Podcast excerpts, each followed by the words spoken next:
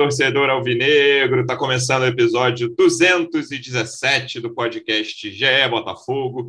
Eu sou o Luciano Melo. Ufa, o Botafogo voltou a vencer em casa.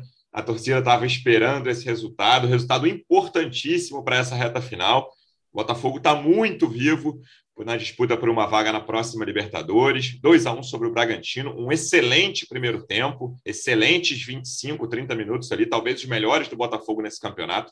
Vamos conversar sobre esse jogo e essa expectativa da reta final que só aumenta, né? Depois dos últimos resultados, a gente chegou a acreditar. Eu falei aqui que achava que a vaga estava mais distante, mas hoje não dá para dizer isso, não. A vaga é muito possível, não vou dizer que está muito perto também, mas está ao, tá ao alcance do Botafogo, sem dúvida alguma. Estou recebendo aqui um dos repórteres que cobrem o dia a dia do Botafogo no GE. Como é que você está, Taiwan Leiras? Seja bem-vindo. Fala, Luciano, tudo bem? Olá, Odep. É... E olá a todos os torcedores alvinegros. Olá, o Rafa. É... Nas outras rodadas que a gente comentou aqui, né, pós-rodada de, de Botafogo, principalmente em casa, a rodada sempre ajudava e o Botafogo não se ajudava, né? Hoje o Botafogo fez a sua parte nessa semana e agora vai ter uma rodada nessa quinta-feira que, que pode ser decisiva aí para o Botafogo ficar ainda mais perto dessa vaga na, na próxima Libertadores. Então, o torcedor alvinegro hoje, com o dever de casa cumprido, literalmente vai poder torcer agora, ligar o secador aí na noite dessa quinta-feira para ver o que a rodada aguarda. E vamos conversar também bastante sobre essa nova formação que o Luiz Castro trouxe né, para o jogo, com a ausência do Eduardo, até que ponto isso ainda pode ser ajustado para ser um trunfo para o Botafogo é, na reta final do Brasileirão. É isso. Nosso segundo convidado estava na arquibancada do Newton Santos, eufórico depois da partida, representante do Botafogo no projeto A Voz da Torcida, do canal Setor Visitante no YouTube. Como é que você está, Pedro Depp? Seja bem-vindo. Fala aí, Luciano. Fala aí, pessoal, torcedor alvinegro. Pô, hoje eu estou feliz da vida, né, cara? Mais de um mês sem ganhar em casa. Acabou o jogo, fui encontrar os amigos, bebemos todos, mas estou aqui firme e forte para comentar nesse podcast mais uma vitória do Botafogo, que nos deixa em boa condição aí para sonhar em uma vaga é, na Copa Libertadores da América de 2023. É isso, o terceiro convidado, que já foi o homem da corneta desse podcast. Ultimamente não tem tido tantas razões assim, mas ele sempre encontra alguma. Como é que você está, Rafael Barros? Seja bem-vindo. Fala Luciano, fala Thay, fala Deb, fala torcedor alvinegro. Atitude ganha jogo, vontade ganha partida. Nem sempre vai na, na técnica, e o Botafogo tem técnica de sobra, tem jogadores muito com, com muita qualidade, mas tem hora que é preciso passar o trator. Tem que passar aquela retroescravadeira em cima, tem que falar assim: eu tô jogando em casa, eu sou o mandante, eu quero me classificar e eu tô com vontade de pegar essa vaga. Eu vi o Botafogo com vontade jogando em casa, diante da torcida. Isso é muito importante. A melhor notícia do jogo dessa quarta-feira no Newton Santos é a vontade, a entrega dos jogadores do Botafogo que não desistiram um minuto do jogo e brigaram do primeiro ao último minuto para construir o placar em cima de um bom time do Bragantino. Ai, não é a primeira vez nesse campeonato que quando sai a escalação do Botafogo, você quase consegue ouvir o burburinho nos grupos de WhatsApp, né? Você quase consegue ouvir o som que está saindo dali, de falando que isso, como é que esse time vai jogar. Ontem foi a mesma coisa, com o Júnior Santos ali, Jefinho, Vitor Sá e o Tiquinho, claro, no setor ofensivo, o time sem o Eduardo, né? Já, a gente já chega ali no estádio pouco antes do jogo com a informação dada pelo Luiz Castro para o nosso colega Richard Souza, que o Eduardo não joga mais esse ano. E aí ficou, cara, e aí? Qual vai ser? Como é que o time vai jogar? E, cara, o gol saiu aos 17, 18 ali do primeiro tempo, e eu, eu falando em grupos, assim, com dois ou três minutos antes, eu falei que antes do gol, o jogo 0 a 0 Falei, cara, não lembro de ver o Botafogo jogando assim, tá jogando muito bem, amassando o Bragantino. E o gol foi resultado disso. O próprio lance do gol é um amasso, né? Três chances em uma ali, na terceira sai o gol. Cara, é, eu não sei se, até que ponto dá para atribuir a essa mudança. Acho que tem uma questão de atitude, como o Rafa acabou de falar, que foi fundamental. O Botafogo me pareceu, claro que isso é sempre subjetivo, né? Cada um enxerga de uma forma. Mas me pareceu um time que falou, cara, eu preciso muito desse resultado e eu não posso dar margem para os maus resultados em casa recentes, sabe? Eu preciso entrar em campo amassando o adversário que não vive grande momento. E o Botafogo fez isso, cara. Claro, o, o Luiz Castro tem papel importante nisso, óbvio a mudança dele. O que, que a, a, que você atribui assim a atitude, a mudança? O que, que você achou dessa nova formação ofensiva que a gente não sabe? Pode ser que dure até o fim, já que o Eduardo não joga mais esse ano.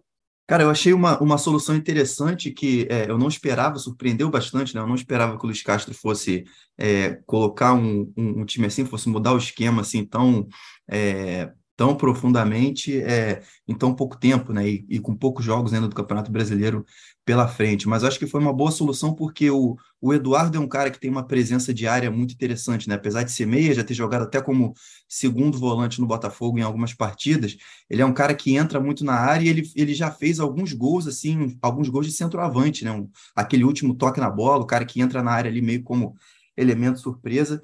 E foi um esquema que é, na hora que eu vi a escalação, eu, eu não vi encaixando tanto assim, mas me surpreendeu porque é, eu acho que aumentou a produção do, do, do Tietê, que teve a possibilidade de é, se soltar um pouco mais é, na frente. Eu acho que é, aumentou a produção do Júnior Santos, que jogou como ponta direita, fez alguns bons jogos, outros nem tanto. É, e jogando ali pelo meio, do lado do Tiquinho, eu, eu acho que ele melhorou, ele participou muito do jogo, é, teve alguns lances de perigo, é, participou é, decisivamente do segundo gol. É, e também o Tiquinho conseguiu, eu acho que, se adaptar a ter uma presença ali, uma companhia um pouco mais próxima ali na, na entrada da área. Né? Também era uma, uma preocupação que eu tinha antes do jogo, como o Tiquinho jogaria. Ele que é um cara que às vezes sai da área, mas que ele é a referência, né? ele, ele faz o pivô. Então, é, ele conseguiu se adaptar bem, ele participa decisivamente do primeiro gol, faz outras jogadas importantes, e ele é um cara que é, é é muito, muito, muito importante para o Botafogo na hora que precisa segurar a bola no ataque. O Botafogo teve algumas, é, alguma parte do jogo ali que, que caiu um pouco de rendimento ali no segundo tempo também. O Bragantino acho que nunca foi superior, superior, mas é, o Botafogo caiu um pouco, não manteve é, aquele. Acho que alternou entre, equi, é, entre equilíbrio e domínio, domínio absoluto do Botafogo, né? Nunca teve nem é. domínio leve do Bragantino no jogo. Concordo. E nesses momentos em que o Botafogo deu essa rateada, o Tiquinho sempre foi muito importante para segurar um pouco mais a bola, acalmar o jogo e principalmente segurar essa bola no ataque, né, longe do gol do próprio Botafogo. Então, acho que os jogadores conseguiram se adaptar bem, teve é, é, pouco tempo, né, para não sei até quando, é, desde quando o Luiz Castro testa essa formação, mas a ausência do Eduardo é muito recente, a adaptação foi feita em poucos dias, e eu vi os jogadores se adaptando muito bem, né? Tanto que o time deu essa resposta essa resposta rápida e, e, e, muito incisiva, né? E conseguiu transformar finalmente o Newton Santos naquela panela de pressão que o torcedor tanto queria, né? O, o Botafogo, como o Depp estava falando, é, ficou um mês sem ganhar em casa, estava tropeçando muito, tem um aproveitamento muito ruim no Newton Santos. Precisa que, que esse aproveitamento melhore bastante para continuar sonhando com essa vaga na Libertadores. O primeiro passo foi dado ontem, na quarta-feira. Ali no pré-jogo, enquanto a torcida nos grupos, no Twitter, nas redes, estava discutindo como o time ia jogar, tinha gente criticando o Luiz Castro, o Depp estava postando foto do pré-jogo ali nos arredores do Newton Santos, dizendo hoje vai. E foi, mas eu gosto de medir essa temperatura de quem está na arquibancada, Depp. Como é que foi esse momento? Aí eu vou falar por mim, cara. Eu, quando a bola rolou, eu nem vou nem falar quando saiu a escalação quando a bola rolou e eu vi o posicionamento do Júnior Santos, é, é, basicamente a terceira posição já diferente que o Júnior Santos entra, né? Ele jogou, começou lá de centroavantão mesmo, jogou muito de ponta direita e ali como um segundo homem de frente centralizado também. Eu falei, pô, isso não vai dar muito certo. Cornetei, com um minuto de jogo eu cornetei o Luiz Castro, não cornetei antes não, mas deu muito certo e eu quero saber de você como é que foi o clima ali de escalação e de início, você que estava nos arredores depois da arquibancada você cornetou com um minuto, mas o pessoal que estava ali em frente ao setor leste cornetou antes mesmo da bola rolar. Assim, quando saiu a escalação, falou: que isso que ele está fazendo? E eu achei que é, o Vitor saia jogar por dentro. Aconteceu isso contra o Palmeiras. Né? Eu achei isso também, antes do jogo. É, contra, contra o Palmeiras, o Botafogo toma o 3x1, o Castro faz duas substituições, coloca o Sauer e, e, e, ele coloca o Sauer e o Vitor Sá, tira o Júnior Santos e o, e o Gabriel Pires, que estava muito mal. E o, o Sá jogou por dentro e o, e o, e o Sauer jogou pela direita no lugar do Júnior Santos. Eu achei que viria assim. É, quando o jogo começa a desenrolar ali, os primeiros cinco minutos, você vê, olha, não, realmente mudou. E isso daí é treinamento, é um cara que conhece o elenco, né? Assim, tem muitas críticas ao Castro, muitas são justas, mas assim, é inegável que o rendimento está melhorando muito, né? E que ele conhece os jogadores. Então, assim, já é é, é, um indício de que o ano de 2003 vai ser, vai ser muito melhor. E sobre essa essa minha confiança antes do jogo, né? Porque eu falei, hoje vai, não tem como, não tem como. E olha que eu já fui algumas vezes para o estádio esse ano assim, contra o Atlético Goianiense, achei que ia ganhar, contra o Ceará, eu achei que ia ganhar, contra o Havaí, contra o Goiás, mas assim, chegou num ponto que não tinha mais como a gente. Se não né, tivesse um ganhado desse... ontem, eu ia falar para você postar, hoje não tem, antes do próximo jogo, que aí, quem sabe, podia funcionar. É, e isso mostra assim que é, uma coisa que eu sempre faço e mostro para os meus amigos, assim, às vezes a gente critica e eu acho que faz parte criticar, principalmente ali no pós-jogo, que a gente está um pouco mais irritado, né? Tá, né, com os nervos à flor da pele depois de um resultado ruim dentro de casa, mas eu eu estava até falando com um amigo meu, com o Zé Fogareiro, né, que também é influenciador do Botafogo, fez, já fez o o que eu estou fazendo aqui, ele começou a fazer quando a internet do era mato, eu estava falando, é cara, o, o, último jogo do Botafogo contra o, o Bragantino, eu peguei a escalação do, do a gente ganhou de 1 a 0 né? Eu fui falando assim, ó, Zé, olha só esse time do Botafogo aqui, que ganhou do Bragantino 1 a 0 né? Lá em, em Bragança Paulista, lá na terra da linguiça. Aí, peraí, só, só tem que achar aqui rapidinho. Peraí, pronto, achei aqui, ó.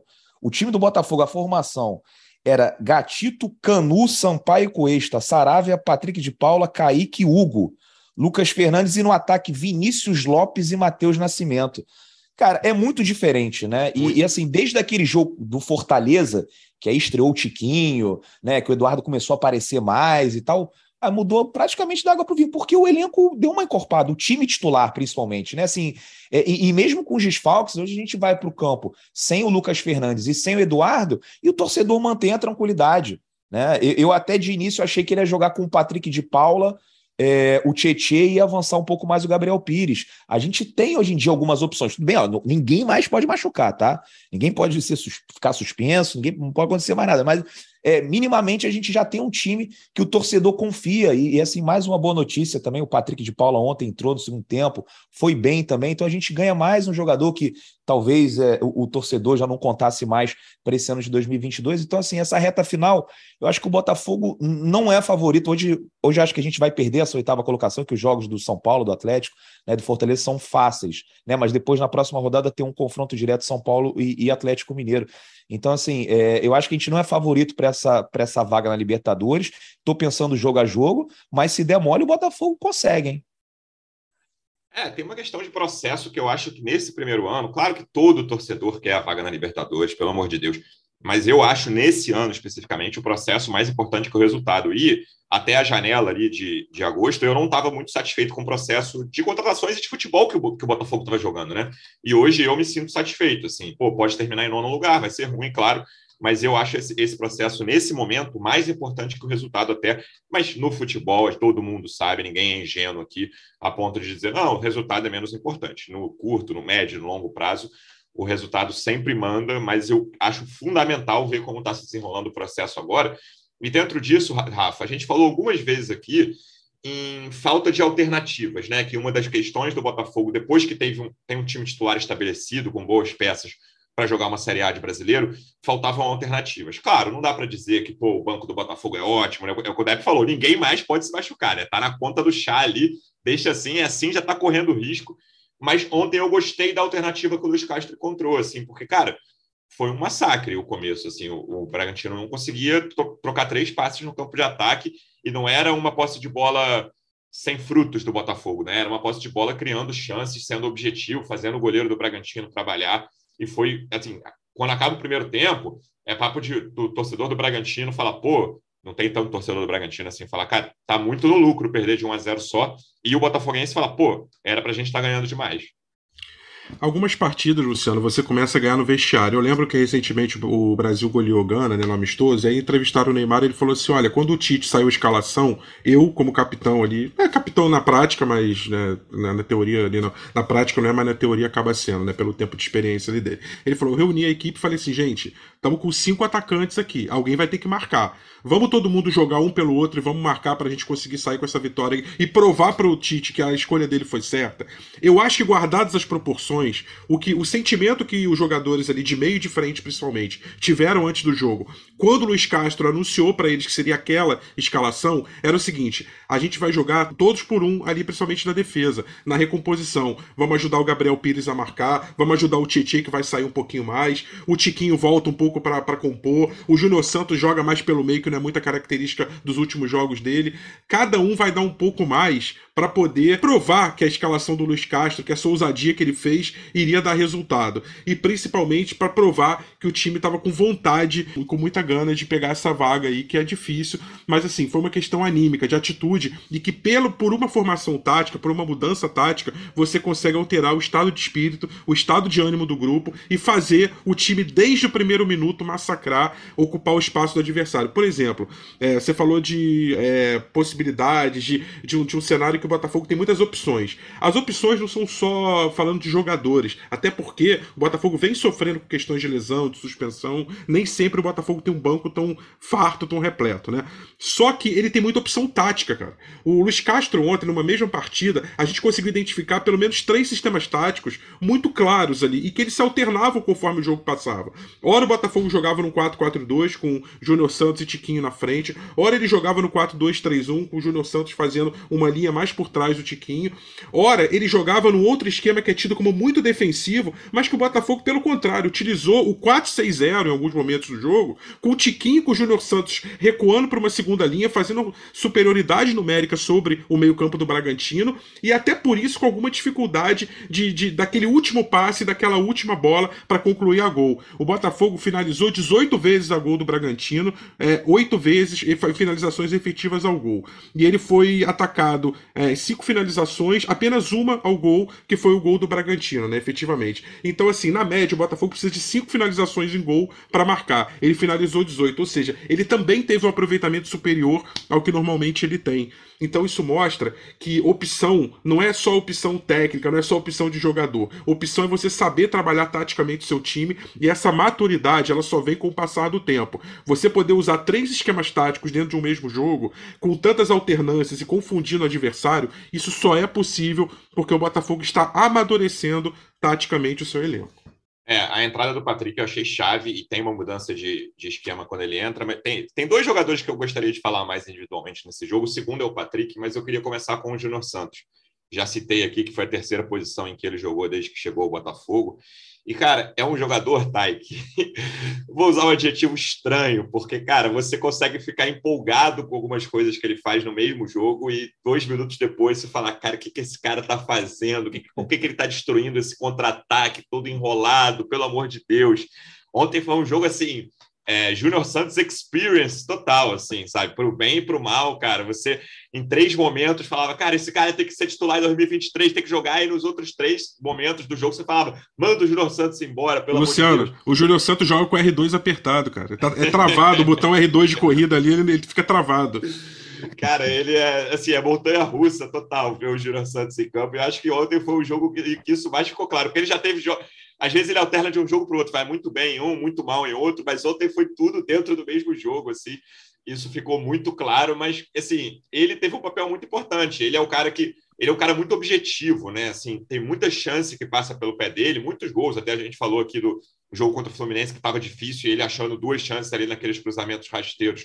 No segundo, na segunda chance sai o primeiro gol do Botafogo. E ontem ele é o cara que cria a primeira chance ali, um chute perigoso que tem uma desviadinha, mas o, Cleiton fez uma grande defesa, ele participa muito é, ofensivamente e compõe, né? Ele tem uma função muito importante ali com todas as questões técnicas. Ele, ele é meio enrolado, digamos assim, mas ele é muito útil e isso ficou claro mais uma vez ontem. É, o Júnior é um dos, um dos jogadores é, que são meio imprevisíveis, né? Até porque ele não teve base, né? Então teve toda essa questão de, de formação dele que que lá atrás não foi como a ideal, isso às vezes aparece para o bem, às vezes aparece para o mal, né? Ele, ele consegue ser um cara que surpreende, assim, até com mais facilidade, ele, ele até é um cara mais ousado em alguns momentos, algo que a gente vê é, muito no Jefinho também, só que o Jefinho é mais refinado tecnicamente, né?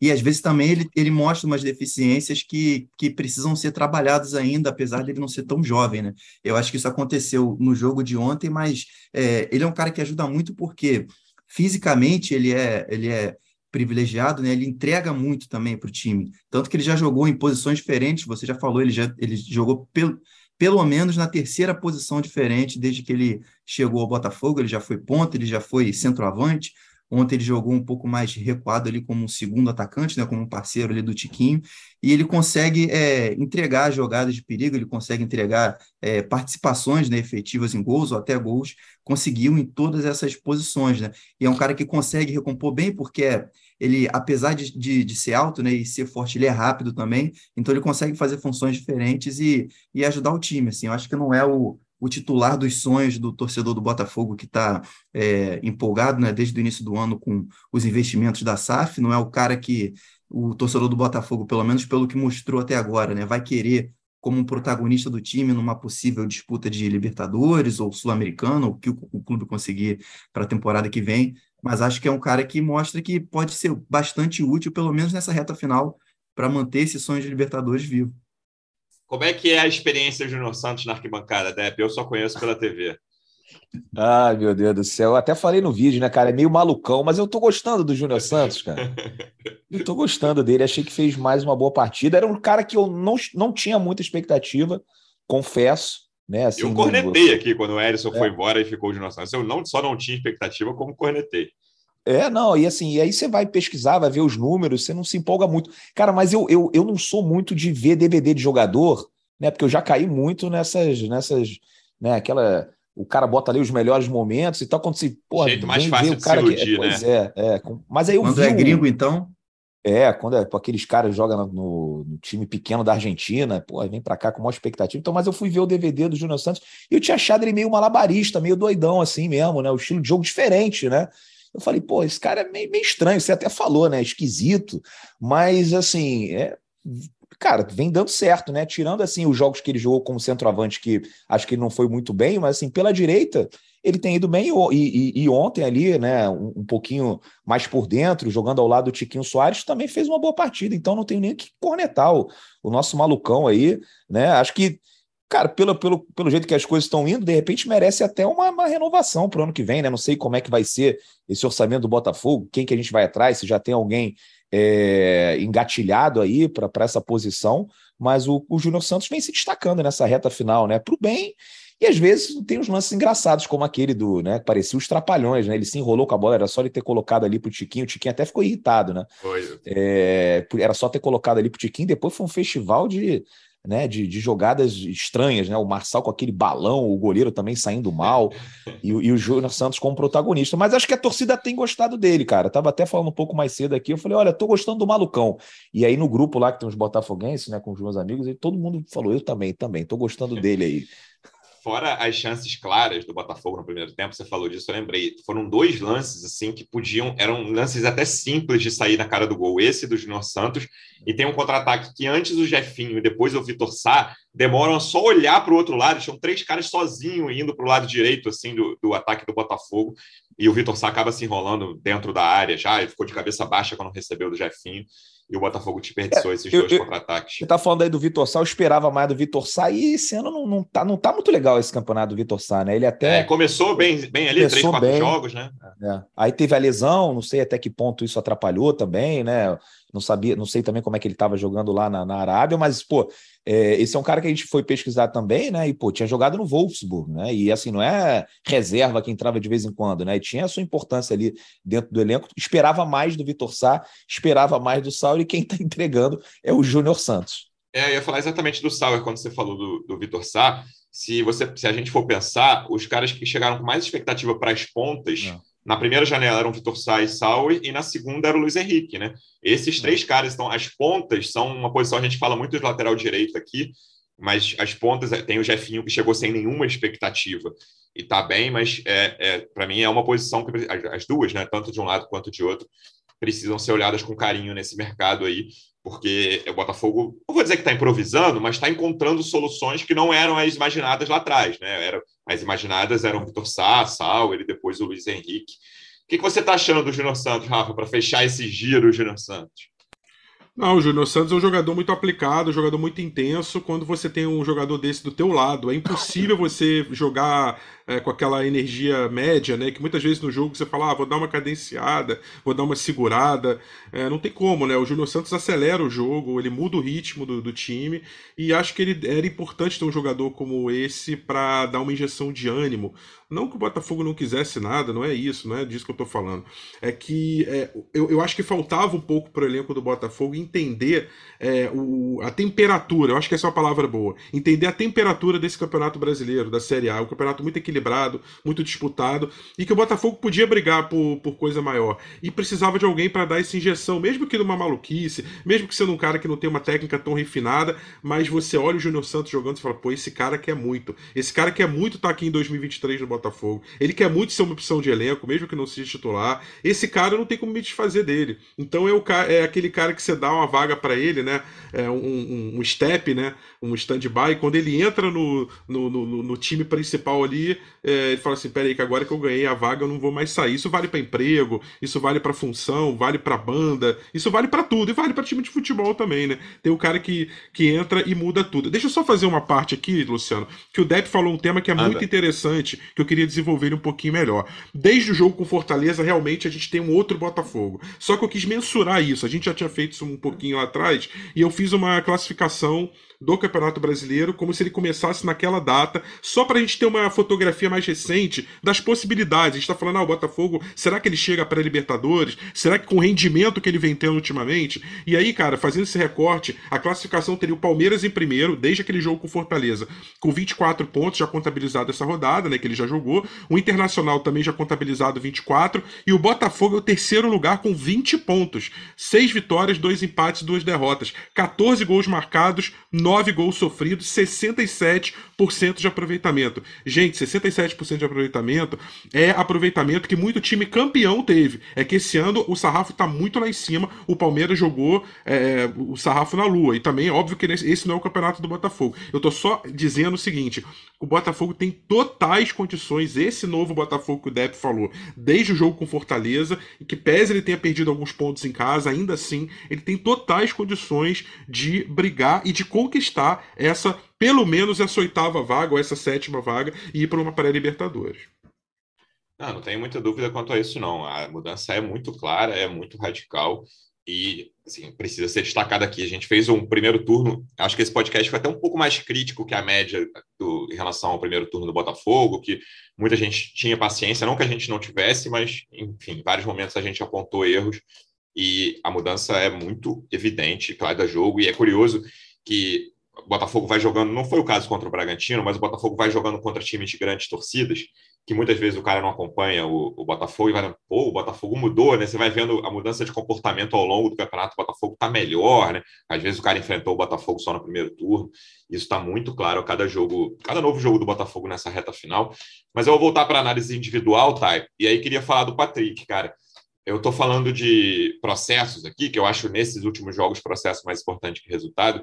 Se eu puder escolher um processo para terminar esse ano com chave de ouro, seria a recuperação do Patrick. Mais, mais uns três bons jogos dele, porque eu não tenho dúvida de que é um jogador que pode ajudar muito o Botafogo, cara. E não estou falando por causa de preço, não, porque é um cara que a gente já viu jogar no mais alto nível na América do Sul, já jogou duas finais de Libertadores, foi reserva nas duas, mas entrou nas duas e foi muito importante. O time dele ganhou as duas e a gente sabe que ele dá conta, sabe? A gente já conseguiu ver, ah, tem todas as questões fora de campo, às vezes é um cara que precisa de uma ajuda mais intensa, ficar mais ligado, e aí tem a ajuda que é dele mesmo, né? Não é só ajuda externa, ele precisa se ajudar, os companheiros, a comissão técnica, a diretoria, todo mundo trata o Patrick de Paulo com muito cuidado.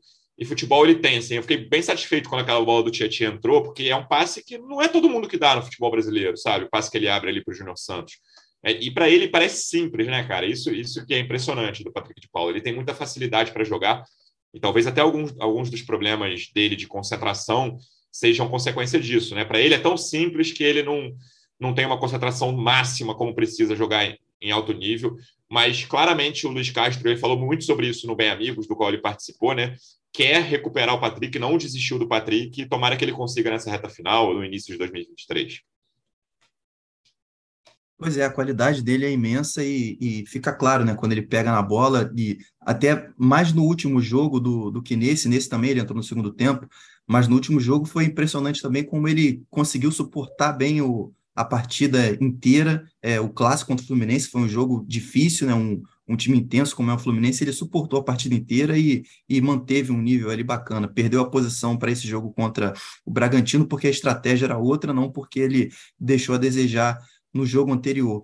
E ele é um cara que a gente já sabe, né? Todo mundo sabe da, é, da qualidade que ele tem, da facilidade, da facilidade que ele tem com a bola no pé, mas é, nos últimos tempos ele também mostrou uma atitude que foi é, vista como positiva né, internamente, e a gente já citou algumas vezes aqui o trabalho que ele tem feito até individual, é, tirando do próprio bolso assim, uma equipe particular, que é algo que está se tornando usual aqui no futebol brasileiro, né? Jogadores de um nível acima que têm condição de fazer isso, eles pagam, além do trabalho da comissão, eles pagam também como se fosse uma comissão pessoal para poder é, fazer um trabalho mais personalizado ali e aumentar os índices físicos e, e técnicos ainda mais. Então, ele tem uma equipe completa é, dele que ele paga para poder melhorar esse nível e, e ele tem mostrado nos treinos já há algumas semanas o Luiz Castro já tinha elogiado, antes de colocá-lo para jogar, já tinha elogiado é, o desempenho dele nos treinamentos e que ele ganharia uma chance em, em, breve. Essa chance veio contra o Fluminense, com muitos desfalques no meio de campo. Ontem ele entrou de novo e é de fato é pode ser uma boa notícia pensando já também em 2023, né? E até para falar disso, pegar isso como gancho também, acho que vale a gente falar do Gabriel Pires, que por motivos diferentes é outro cara que não não estava rendendo o que o torcedor estava esperando, né? Não estava é, cumprindo ali a expectativa no curto prazo que a torcida tinha para ele, mas entrou contra o Fluminense, fez um jogo ok. Ontem também fez um jogo é, bacana e voltou a fazer gol, ganhou uma confiança. É, é um cara que por motivos diferentes, também vinha de um nível físico abaixo, que está melhorando agora. E é um jogador que para 2023 eu acho que pode entregar muito mais do que entregou nesse ano, assim como o Patrick também, eu aposto que vai ser mais importante, vai conseguir ser mais importante para o Botafogo na próxima temporada, mantendo esse foco, mantendo todo esse planejamento que ele está seguindo, do que ele conseguiu ser em 2022. É, o Depp falou no vídeo que ele mandou ontem para a gente que a perspectiva para 2023 é melhor ainda.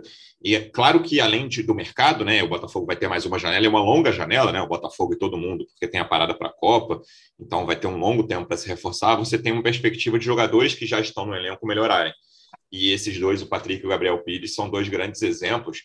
E uma coisa que eu queria destacar, Depp, é a relação do Luiz Castro com o Patrick de Paula mesmo em público, tem sido muito honesta, né? Assim, ele fez várias, fez cobranças. Ao, ao, claro que sim, tem coisas que o cara não pode falar em público, mas o Luiz Castro fala mais do que o normal e eu gosto disso, tá? Eu acho isso uma coisa boa. Porque tem muito treinador que fala: não, é, a gente está vendo, o Patrick vai ser aproveitado, quando o Patrick não estava jogando. E o, e o Luiz Castro deu pelo menos dois recados claros, assim, cara. Eu vou relacionar e vou escalar quem quiser, tem que mostrar no treinamento. Ele deixou isso muito claro. E depois, quando o Patrick mudou de postura internamente, ele começou a elogiá-lo também em público, falando: não, o Patrick vai jogar, eu, tô, eu conto com ele. É uma relação que me parece de fora, né? A gente não está ali no dia a dia, parece estar ajudando o Patrick a recuperar o futebol dele. Ah, com certeza, né? O Luiz Castro é um, é um técnico muito respeitado, né? Um cara que tem, tem uma bagagem, é, enfim, é, já, já treinou times que disputavam Champions, já ganhou campeonato com o Shakhtar Donetsk, enfim, é um cara que, que chega e tem um outro peso no vestiário. Então, acho que é, assim como o próprio Abel Ferreira, né, o Vitor Pereira também, não só porque são portugueses, tem brasileiros também que, que, que têm essa moral. E a gente já não tinha um treinador desse nível há muito tempo, né? É, se você for pegar, nos últimos anos, o Botafogo sempre teve apostas, né? É, o cara que veio da base, o outro que se destacou no, num time é, de menor expressão. Então, acho que em algum momento ali o, a realidade, a ficha, né, provavelmente caiu ali para o Patrick de Paula que ele estava desperdiçando um talento, né? E, e, que tinha que ouvir o, o, técnico, né? O mister ou professor, como, como quiser. E, e eu acho que é, assim é, é um desperdício, né? Não só para o Botafogo, mas futebol brasileiro, um cara que surgiu tão bem, né? Um jogador que é, é, como você falou, né, jogou duas finais de Libertadores, fez gol em, em, em quartas de final dos Libertadores, né, contra São Paulo, e, e acho que ele tem muito aí a, ainda a oferecer para o Botafogo, né, tem, tem muito, aquela perna esquerda, como foi o Tai que falou, né, aquele, aquela bola que ele toca ali na direita, né, não é qualquer jogador que, que consegue, né, então assim, e é bom ver também o, o próprio torcedor né, recuperando essa confiança no, no, jogador, porque já tinha muita gente. Torcedor é complicado, né? Torcedor ele cancela o jogador com muita facilidade. Depois para o cara conseguir né, recuperar a confiança é muito difícil. E o Patrick vem conseguindo nesses jogos, né? Ele entrando contra o Fluminense fez uma boa partida, apesar de ter feito aquele pênalti, que para mim não é mais pênalti, tá? Depois do que aconteceu naquele jogo de, de terça-feira ali, Santos Flamengo, eu já mudei totalmente, não foi pênalti. Então, assim, mesmo com, com o pênalti marcado, que para mim, na minha opinião, agora não é mais pênalti, o torcedor até não pegou no pé, porque o torcedor quer que ele se dê bem no Botafogo, ele quer ver o Patrick de Paula jogando bola, né?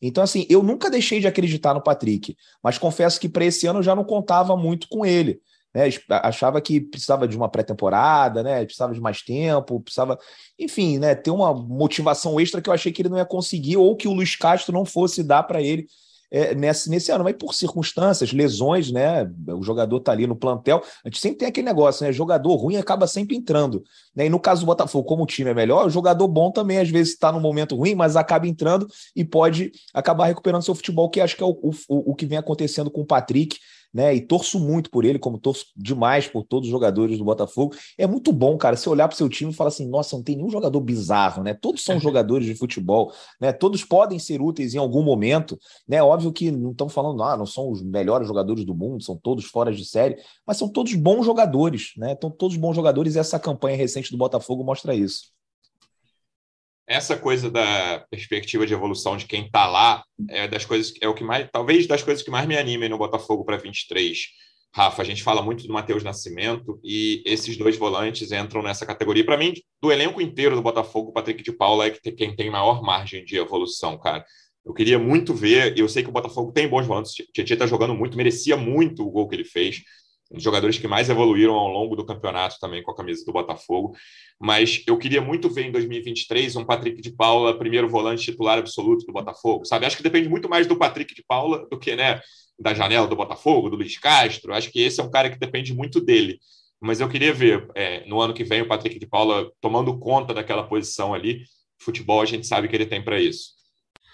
Com certeza, o Patrick de Paula num time ideal, imagina ele fazendo uma dupla de volante com o Tietchan, que foi uma grata surpresa. Claro que a, falar de surpresa de um jogador que é, já rodou pelo futebol brasileiro em, em elencos que, que, foram vitoriosos, mas assim, é, ele veio um pouco embaixo para o Botafogo, ele foi muito criticado no primeiro momento. Então por isso que eu coloco o Tietchan como uma, uma grata surpresa também da temporada. O Patrick de Paula, essa recuperação final dele também é uma, boa, é uma, é uma surpresa interessante, é um ganho para o Botafogo nesse, nessa reta final. É, o Patrick sendo aqui que, aquele que a gente imaginou que seria desde o início. Então, essa para mim é a dupla de volantes. E com isso, é, o Botafogo, com essa dupla que marca, que sabe sair jogando, que com certeza vai dar muito mais fluidez ao time, vai deixar o time muito mais leve, que é uma das principais reclamações. A gente falou, o Gabriel Pires jogou melhor é, contra o Bragantino, sem dúvida, fez até o gol, mas ainda é um jogador que a gente sente, ele, ele é um jogador mais pesado, que cadencia mais. Uh, o próprio Gustavo Sauer, com a técnica dele, é um jogador que também tipo, de maior cadência. Acho interessante no, no, no grupo você ter jogadores com essas valências diferentes para uma mesma posição. Você tem um Júnior Santos que é mais rápido, que é mais agressivo, é, mais translocado. Tem um jogador que cadencia mais. Tem o Lucas Fernandes que já ocupa mais espaço. Mas, essencialmente, na dupla de volantes, que é uma, é uma posição muito sensível, porque ela começa a fazer a transição entre o ataque e a defesa e a recomposição entre defesa e ataque, eu acho muito importante você ter dois jogadores como Patrick De Paulo e Tietchan jogando na plenitude deles. E essa eu acho que é a maior expectativa que a gente tem para 2023 ali. Porque aí você passa a ter o, o meio ofensivo com, é, de uma forma podendo ter opções ali, jogar o Eduardo, ou jogar o Lucas Fernandes, ou jogar ali o. ou quem sabe até o próprio Sauer compondo ali perto também. Então, assim, o Botafogo passa a ter uma gama de opções mais tranquila, sabendo que ali atrás tem essa dupla de volantes. E graças a essa evolução individual. Adrielson também, um jogador que a gente tinha,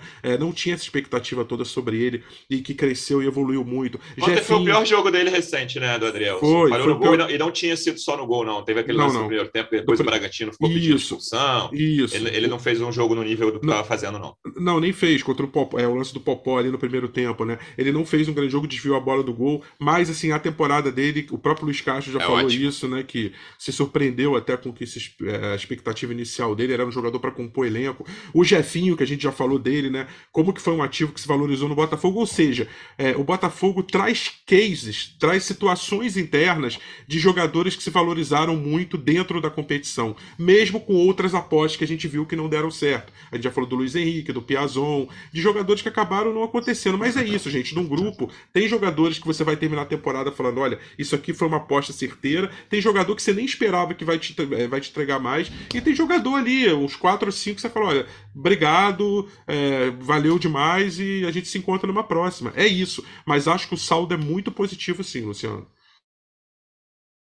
E, e acho que foi o Depp que falou no início, Thay, a substituição, assim, era o Bragantino tinha acabado de empatar, né?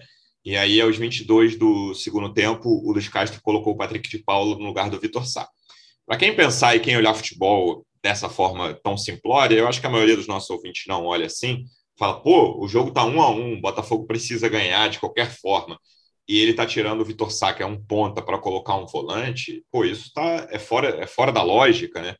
E, cara, claro que não dá para atribuir a vitória ao, a essa substituição, até porque o gol sai logo depois, com três minutos, três minutos depois, com participação do Patrick. Claro que o Botafogo não ganhou por causa disso, mas achei uma mudança chave para um crescimento do Botafogo no segundo tempo que não se aproximou nem de perto ao, ao domínio que o Botafogo teve no início do jogo. Assim, depois dessa substituição, o Botafogo melhorou no jogo, porque o início do segundo tempo ali foi o pior momento do Botafogo no jogo. Mas foi uma substituição de quem está vendo o jogo, e a gente já, eu mesmo já falei aqui que eu discordei de várias substituições que o Luiz Castro fez ao longo desse campeonato, mas eu gostei bastante dessa, porque foi uma que eu ali na, na hora curti, assim, falei, cara, é importante povoar essa frente de área, povoar o meio de campo. O Botafogo tem perdido esse meio campo no início do segundo tempo, e isso deu resultado até mais rápido que eu imaginava, imagino até que mais rápido que o Luiz Castro imaginava, e o Botafogo claramente cresceu de produção quando o Patrick de Paulo entrou no lugar do Vitor Sá.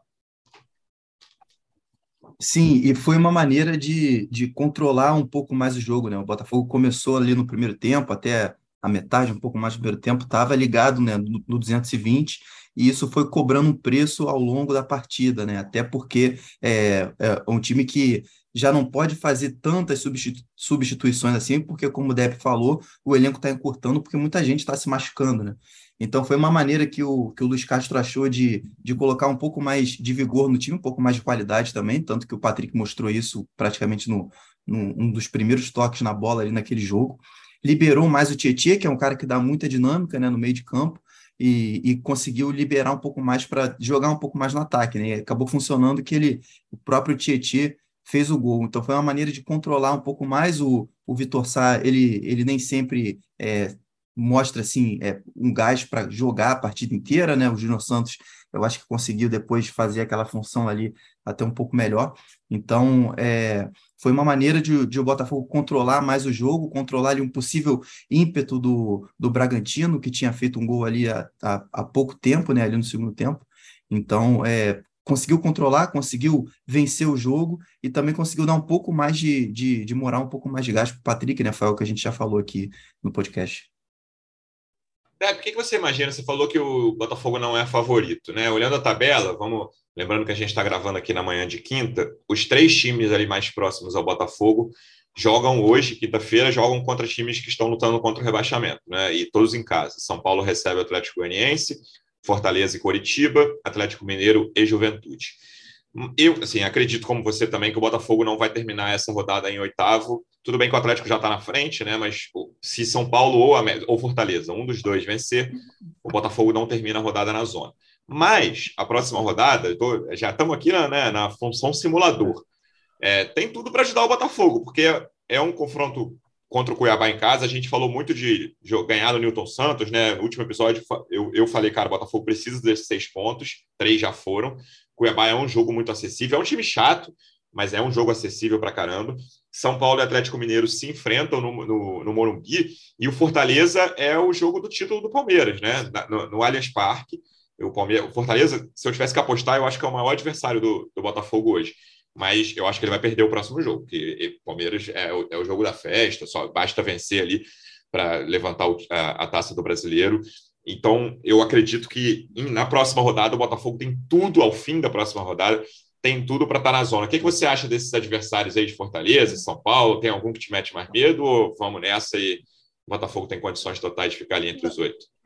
Eu falei que eu acho que não é favorito, né? Que não é favorito, porque eu fiz o simulador do GE segunda-feira na live. E aí ficou faltando um pontinho. O Botafogo terminou em nono. Tentei fazer uma análise não clubista Né? Mas é, é, é o seguinte: acho que a gente vai ganhar do Cuiabá e aí depois a gente tem um confronto direto contra o Atlético Mineiro. E, e, assim, jogando contra o Atlético Mineiro no Mineirão, né, por mais que o Atlético Mineiro venha decepcionando esse ano, né, o Atlético Mineiro é, favor, é favorito para essa partida. Então, assim, vai depender muito do que vai acontecer em Belo Horizonte. Se o Botafogo conseguir pelo menos um empate lá, Aí eu acho que a gente, é, jogando contra o Santos, e depois espero que um Atlético Paranaense de férias, feliz com o título da Libertadores, né, já não esteja muito interessado nessa última rodada, que a gente talvez possa ganhar. O Santos acho que já vem mortinho para jogar contra a gente, mas é um adversário perigoso.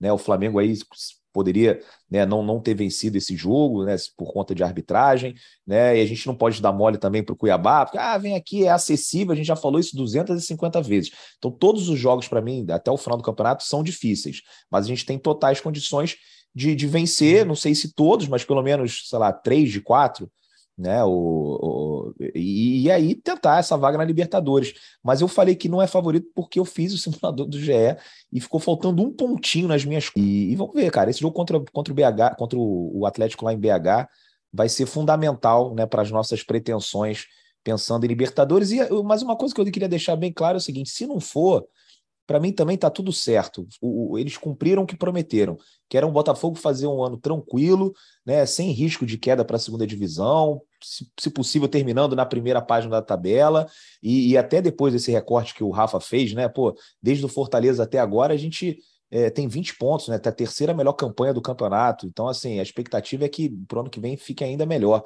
Então assim é jogo a jogo né, sem oba-oba, e vamos ver o que, que vai acontecer. Se for para Libertadores, está ótimo, vou ficar muito feliz. Se não for, também vou ficar feliz. E aí também a gente tem até mais chance, eu acho, de ganhar a Sul-Americana no ano que vem.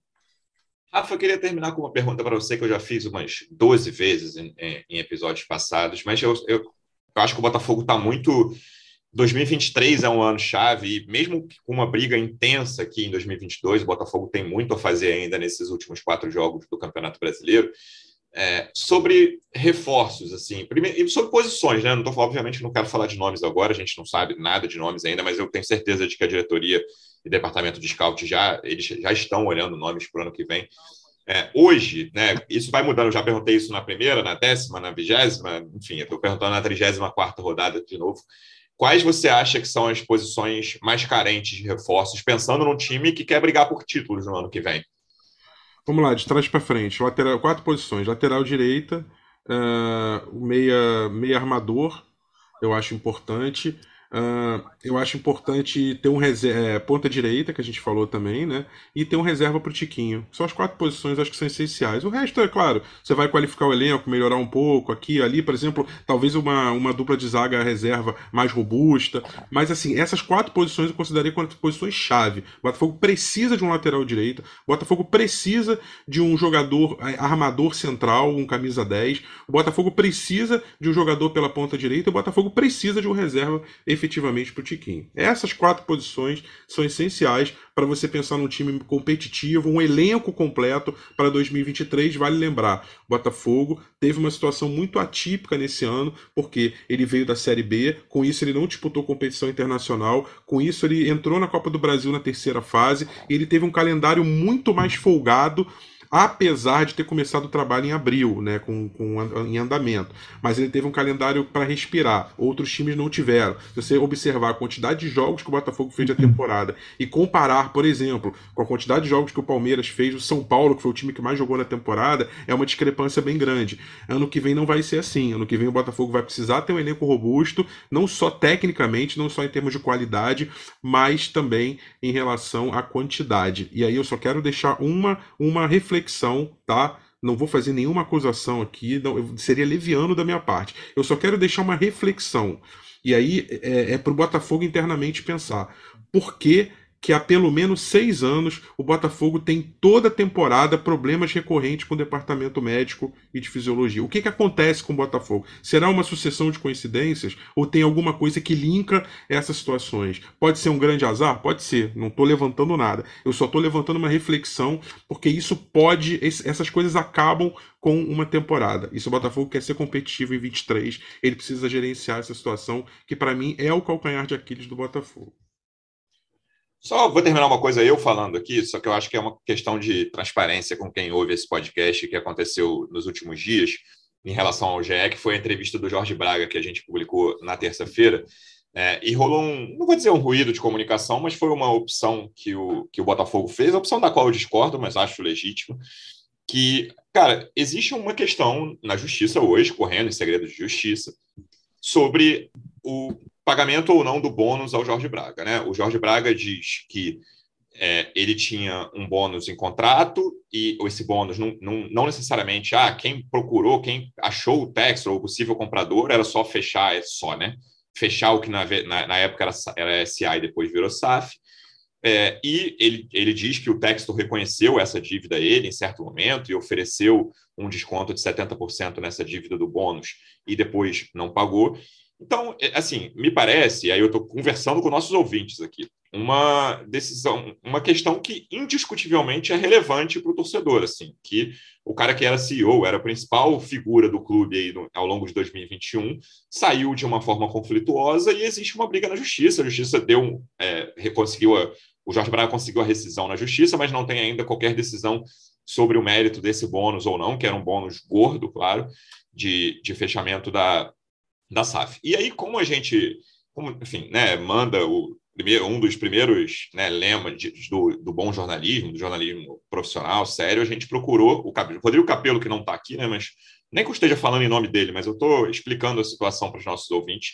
Procurou o Botafogo, procurou o Tairo Arruda, ele até citou nominalmente o Tairo na, na participação dele no Redação Sport TV de terça na segunda-feira, e aí era uma questão que depois eu vi assim, pô, o GE deu muito pouco tempo, para o Botafogo se posicionar. Assim, aí tem dois pontos. Um que é uma questão que não é nova para o Botafogo, né? Foi a primeira vez que o Jorge Braga falou, né? Por isso que eu acho que tinha muito, acho não, tenho certeza que tinha muita relevância. Só o advogado dele tinha falado. A gente tinha, enfim, questões judiciais ali, liminares, né? Que da rescisão dele mas ele não tinha falado ainda. E aí o Botafogo optou, depois que a gente. E aí, uma da, a gente até chegou a oferecer, o Capelo, a gente, né? O Capelo ofereceu ao, ao uma entrevista, se eles quisessem, olha, o, a gente pode fazer uma entrevista longa com vocês sobre, sobre o ponto de vocês é, em relação a isso. E o Botafogo optou por, antes da publicação, isso eu, eu não curti esse método, mas, enfim, é legítimo.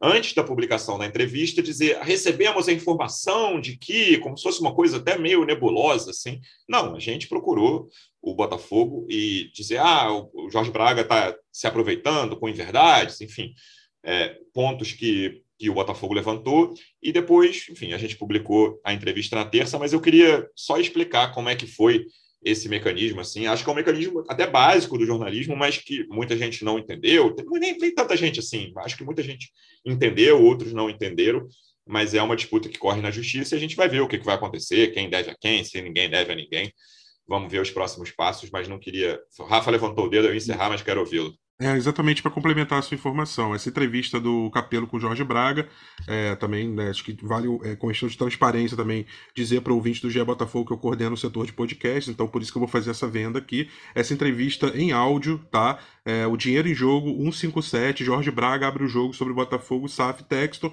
abre aspas. Tomei calote de proporções bíblicas, é a versão dele, conforme claro. o Luciano falou, mas acho que para o torcedor alvinegro é enriquecedor ouvir essa entrevista, 68 minutos, uma hora e oito, está lá no, no na área de podcast do GE, ge.globo barra podcast, só você clicar lá, Dinheiro em Jogo, tá essa entrevista completa em áudio aí, se você quiser ouvir. Boa, Rafa, boa venda. Lembrando, então, voltando a falar de campo e bola, que o Botafogo volta a jogar na terça-feira, Newton Santos de novo. Horário ruim, como o Depp falou no, no, último episódio, sete da noite. É ruim de chegar a qualquer lugar, né? Não é no Newton Santos, é ruim de chegar a qualquer lugar sete da noite de um dia de semana. Mas a gente espera um bom público na terça-feira, Depp. O que, que você acha? 25? Ou estou sendo muito otimista? Acho que está sendo otimista, porque o horário é muito ruim. Uhum. Apesar de ser véspera de feriado, mas assim, cara, não importa, sinceramente, vai quem pode, quem não pode, tá tudo certo. O importante é essa corrente positiva aí nessa reta final. Né? Se forem os 11 mil de novo, tá tudo certo. Se forem 25 mil, tá tudo certo. Eu tô numa fase na reta final de campeonato, para mim tá tudo bom, Luciano. Tá justo demais. Então que venha a vitória contra o Cuiabá e a gente volta aqui depois desse jogo para falar tudo sobre ele. Tai, obrigado mais uma vez pela presença e até a próxima. Valeu, Luciano, valeu, Rafa, valeu, Dep, torcedor alvinegro. É, terminar só com, com um adendo sobre é, reforços que vocês estavam comentando antes. O Rafa falou sobre é, a busca na, no mercado para o ano que vem, né? E eu lembro também, outro ponto importante para a gente ficar de olho são é, os garotos que estão no time B e principalmente na base, né? O Botafogo tem algum, alguns nomes que estão empolgando aí que podem aumentar esse elenco e até qualificar o elenco pensando no ano que vem. É, a gente tem o, o Kaique, que é uma joia do Botafogo, que estava no sub-20, já subiu para fazer uma transição ali. Na lateral direita, é, um jogador que estava é, empolgando um pouco, mas que não foi escrito no Brasileirão e por isso não foi testado ainda, é o JP Galvão, que veio do Vasco, é um, um atleta com passagem por seleção de base e de centroavante aí para esse possível é, é, substituto, né, o possível res, reserva imediato do, do Tiquinho. Tem o Janderson do time B, que é um, um jovem de 23 anos que estava sendo artilheiro na Série D, veio para o time B do Botafogo, também está fazendo bastante gol, então são nomes que são apostas, né? Que talvez para aumentar o elenco e, e qualificar e, e, formar esses jogadores podem ser nomes aí que ganhem mais espaço no Botafogo em 2023, além dos novos nomes que virão do mercado. É isso, Depp. Obrigado mais uma vez pela presença e até a próxima. Valeu, até a próxima. Só queria dizer que ano que vem é Janderson e mais 10. Tamo junto. Boa. Rafa, obrigado mais uma vez pela presença e até a próxima. Valeu, Luciano, valeu, Thay, valeu, Dep. Deixa eu deixar o um recadinho final aqui, já que o Thay falou de sub, eu vou falar de feminino. O Botafogo começa a decidir o Campeonato Carioca contra o Flamengo, sábado, dia 29. Ganharam do Fluminense, eliminaram o Fluminense na semifinal. Futebol feminino do Botafogo, firme e forte lá, rumo a mais um título. É isso, boa. Torcedor Alvinegro, obrigado mais uma vez pela audiência. Até a próxima. Um abraço. Partiu, louco, Abreu! Bateu! Gol! Sabe de quem? Do Botafogo! Do Alvinegro, do Glorioso. É o GE Botafogo.